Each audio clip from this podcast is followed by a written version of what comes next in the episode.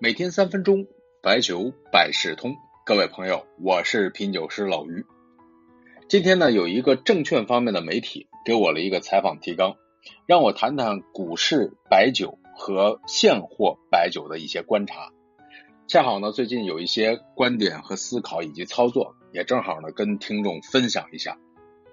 先说这股市啊，白酒板块呢确实已经持续表现了几年。那我总结呢有三个特点。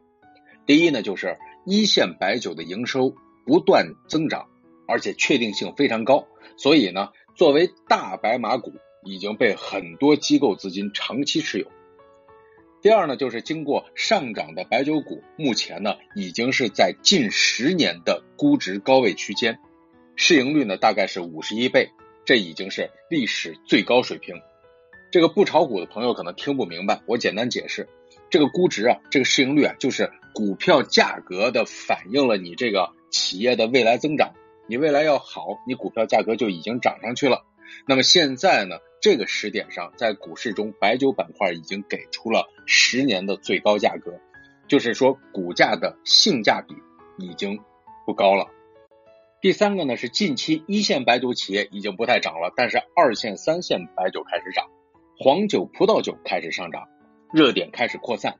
这有点像咱们现货当中，茅台一批价两千八了，在这横盘，但是其他的系列酒开始涨，一样的。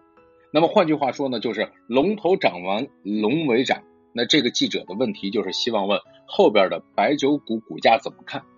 其实呢也不用怎么看，说一下我的一些操作。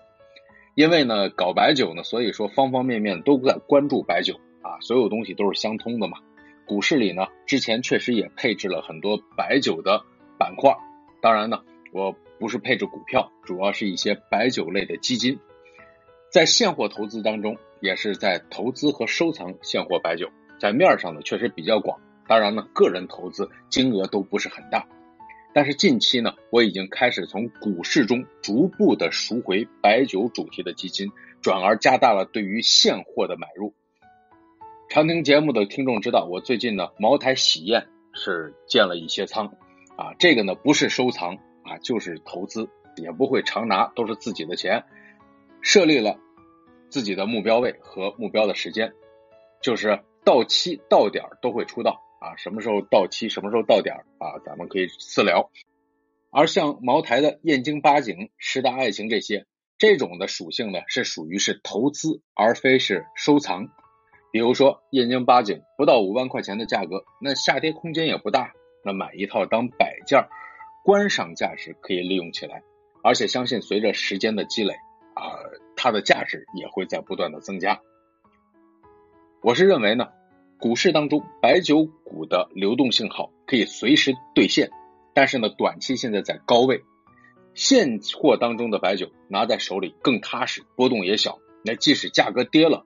也有酒在这里。那么回到这个问题，那记者也比较关注，那龙尾涨完了会不会行情结束？啊，虽然我是这样操作，但是这个呢其实也很简单，这个可以类比最近这些年的房产，在住房商品化改革之下，房产也是一大波的趋势。同时呢，在这个过程中，我国的 M 二在不断的扩大，也就是印钱的速度加快了，这钱变毛了。所以，当然不光是咱们国家啊，美国更是，他们叫做量化宽松。呃，其实呢，这波疫情呢，他们更是拼命的印钱。印钱很简单，会造成通货膨胀，所以呢，要持有一定的资产。注意啊，钱很变毛了，那你手里要持有资产。所以，房产、股市、白酒今年都涨了，这是水涨船高，钱进来了。